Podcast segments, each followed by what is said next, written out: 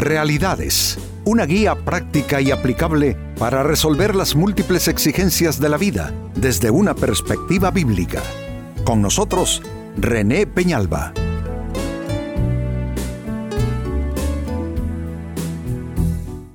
Amigos de Realidades, sean todos bienvenidos. Para esta ocasión nuestro tema, ¿estás paranoico? Porque sucede que por estrés, por un, yo diría, una mala administración de nuestro estado mental y anímico, terminamos eh, así, sintiéndonos perseguidos, eh, sintiéndonos acosados sin que necesariamente eso esté sucediendo, eh, viendo a los demás en contra nuestra, viendo intrigas. ¿Y por qué digo y pregunto si estás paranoico. Bueno, ¿qué es eh, estar paranoico? ¿Qué es esa condición? Básicamente ese es un trastorno de la personalidad en la cual una persona, en este caso tú, tienes un patrón de desconfianza que se ha activado, que se ha conformado en tu estado mental, eh, un patrón de desconfianza, de recelos de las demás personas y esto en forma prolongada en forma crónica que puede incluso ir en aumento. Entonces, si se te ha creado esa condición de verte, creerte amenazado por todos lados, ya prácticamente has dejado de confiar en todas las personas a tu alrededor, mm, eh, sientes total desconfianza, eh, sientes eh, celos de que las personas están pretendiendo eh, sacarte algo, hacerte un daño, atacarte, intrigar en tu contra, mentirte, engañarte, traicionarte, pues no queda más remedio que entonces afirmar que efectivamente estás paranoico, estás desarrollando esa condición donde te sientes acosado y eso básicamente solo es una percepción de algo que puede ser erróneo, y que puede estar solamente graficándose en tu mente.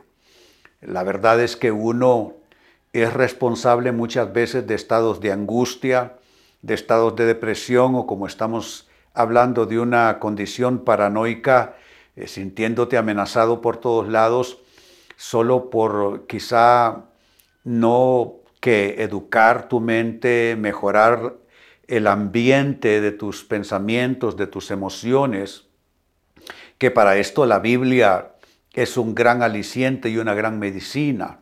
Cuando nosotros leemos la Biblia eh, y procuramos aplicar el poder de esa palabra en nuestras vidas, todo cambia para mejorar. La persona deja de sentirse sola o deja de sentirse acosada o deja de sentirse perseguida por el mal. Así es que este es nuestro tema para hoy. ¿Estás paranoico? Y miren un caso un hombre en la Biblia, el rey Saúl, cuya condición lo llevó a enemistarse con toda la gente a su alrededor.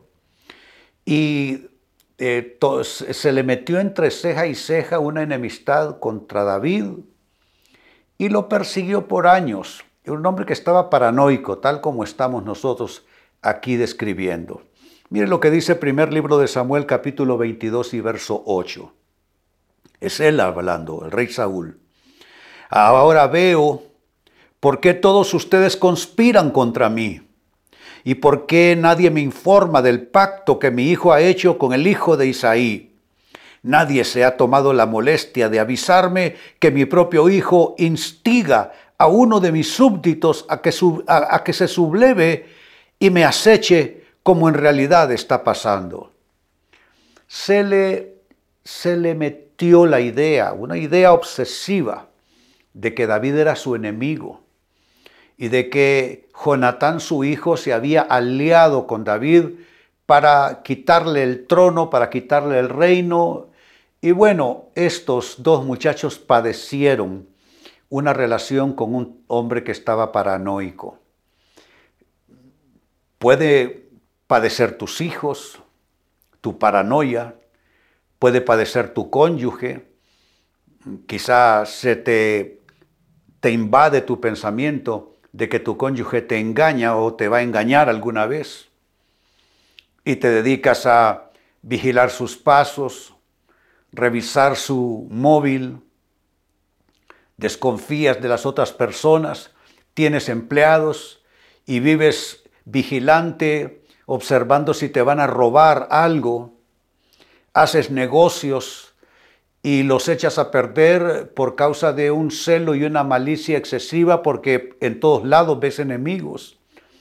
Y el problema de ver enemigos por doquier, como en el caso de este rey Saúl del cual hemos leído, es que al, hacer eso terminas pues sin caber en ningún lado. No te sientes bien en ningún sitio porque te sientes acosado, te sientes perseguido, te sientes amenazado, sientes que intrigan en contra tuya. Bueno, yo he conocido personas que incluso no caben en ninguna iglesia porque están tan paranoicos viendo enemigos por todos lados que no caben en ningún lugar, no caben en ningún trabajo, no caben en ninguna relación. Y entonces, en lugar de estar observando a los demás, estas personas debieran de tener conciencia de que el problema es, es, propio, el problema es suyo más bien. Pues esta lectura del texto bíblico y lo que hemos comentado nos lleva al punto precisamente de hacer la pregunta, ¿y qué es lo que te vuelve paranoico con quienes te rodean? ¿Qué te tiene en esa condición? Exactamente cómo tú estás provocándote esta situación. Pues bien, respondamos. En primer lugar, te vuelve paranoico el permitir que una mala experiencia que has tenido en la vida se canalice ahora contra todo el mundo a tu alrededor.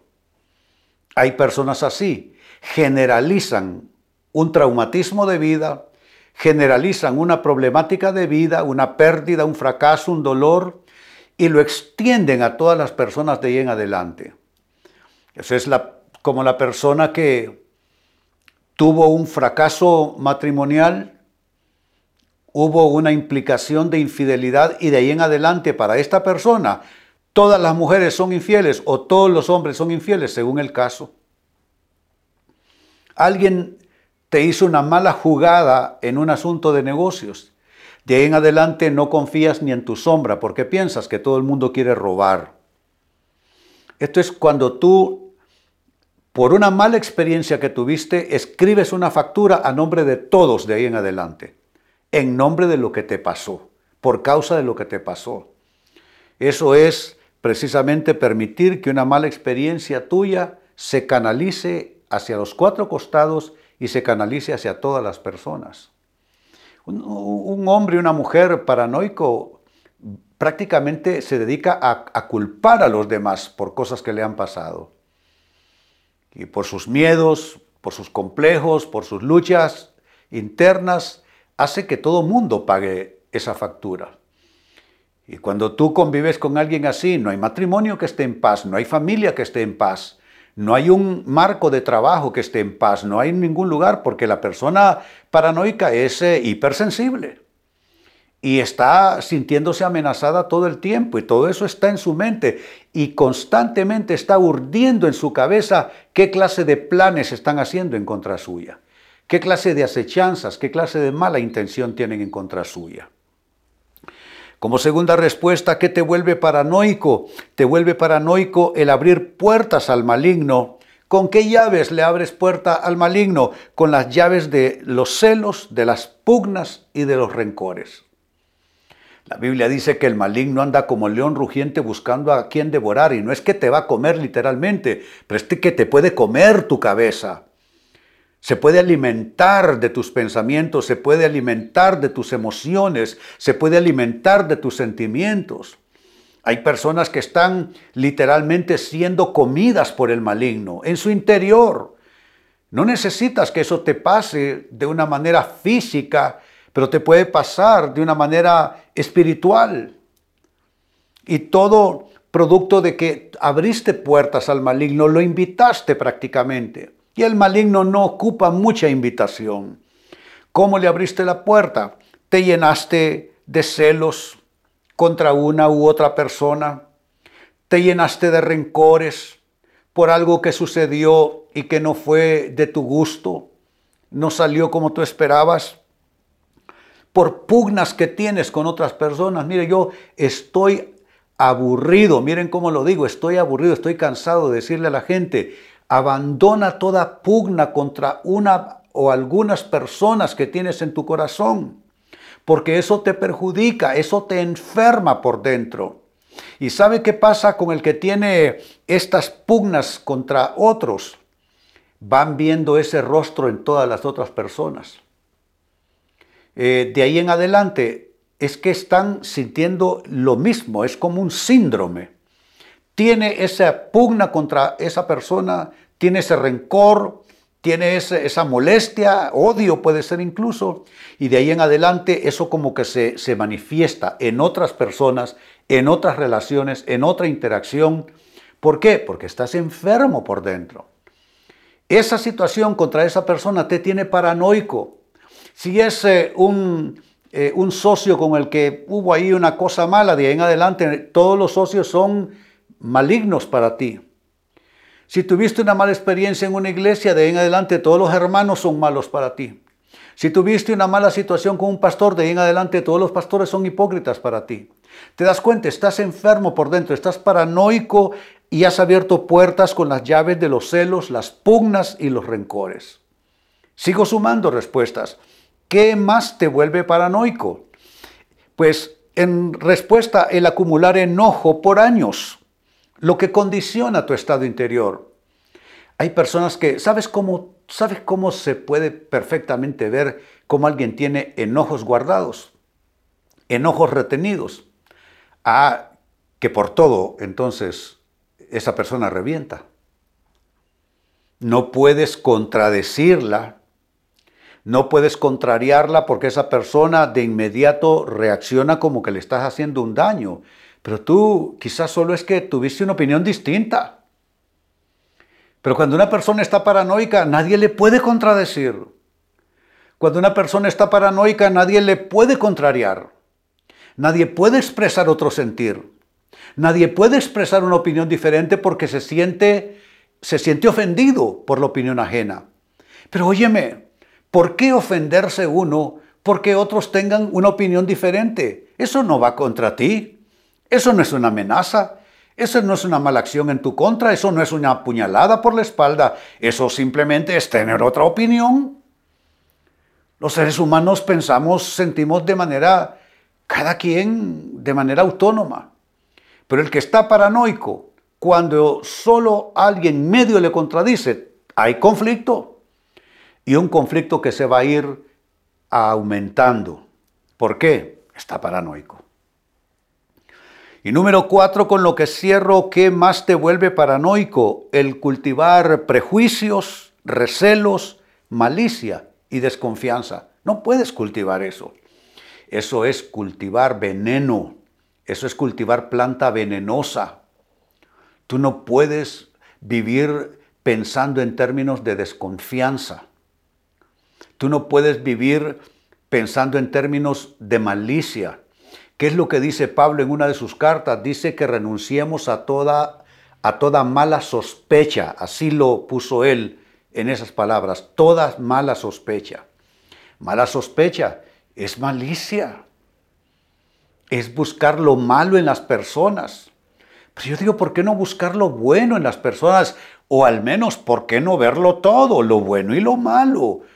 Pero hay quienes son proclives a solo encontrar lo malo encontrar el defecto en las personas, encontrar la imperfección, encontrar la maldad, pues hombres y malos todos de alguna manera lo somos. Entonces no tiene ningún sentido dedicarse alguien a, a solo pescar lo malo o a cultivar, volviendo a mis palabras del inicio, cultivar un campo solo de cosas venenosas con las cuales se va a intoxicar y se va a envenenar. ¿Tú crees que con tu malicia, con tus recelos, con tus prejuicios vas a, vas a dañar a otras personas? Olvídate, esas personas seguirán tan felices como están. El único que va a salir perjudicado eres tú con tus recelos, eres tú con tus prejuicios, eres tú con tus falsos argumentos que son propios de una persona que está paranoica, que ve enemigos por doquier. Pues ahí está. Son cuatro respuestas a la pregunta ¿qué te vuelve paranoico? con quienes te rodean. Amigos, leímos al inicio acerca de un hombre paranoico en un grado superlativo, el rey Saúl. Dice primero de Samuel capítulo 22 y verso 8, ahora veo por qué todos ustedes conspiran contra mí, mire su reclamo, y por qué nadie me informa del pacto que mi hijo ha hecho con el hijo de Isaí, refiriéndose a David. Nadie se ha tomado la molestia de avisarme que mi propio hijo instiga a uno de mis súbditos a que se subleve y me aceche como en realidad está pasando. Es que el que está paranoico no confía, pero ni en el que duerme en su propia cama, en su misma cama, ni en sus hijos, como el caso del el rey Saúl. Están con esa condición, eh, han, eh, formulado un patrón de desconfianza, de recelos para con las demás personas. Eso es una enfermedad mental y espiritual que tú necesitas tratar como la palabra de Dios. Tienes por fin que comenzar a desechar todo lo que la palabra de Dios dice que deseches, a cambiar todo lo que la palabra de Dios dice debes cambiar. Entonces, basado en este cuadro del rey Saúl que está paranoico, hice la pregunta, ¿y qué es lo que te vuelve paranoico en todo? Entonces, y te vuelve paranoico lo siguiente, uno, el permitir que una mala experiencia tuya termine canalizada contra todas las personas a tu alrededor. Dos, el abrir puertas al maligno con las llaves de los celos, de las pugnas y de los rencores. Tres, te vuelve paranoico el acumular enojo por años, lo que condiciona en términos de enfermedad tu condición interior. Y cuatro, el cultivar prejuicios, recelos, malicia, desconfianza, malas sospechas, eso también te vuelve paranoico. Amigos, con esto cierro el tema, de igual manera me despido. Y les recuerdo que nuestro enfoque de hoy ha sido titulado ¿Estás paranoico? Hemos presentado Realidades con René Peñalba. Puede escuchar y descargar este u otro programa en rene-penalba.com.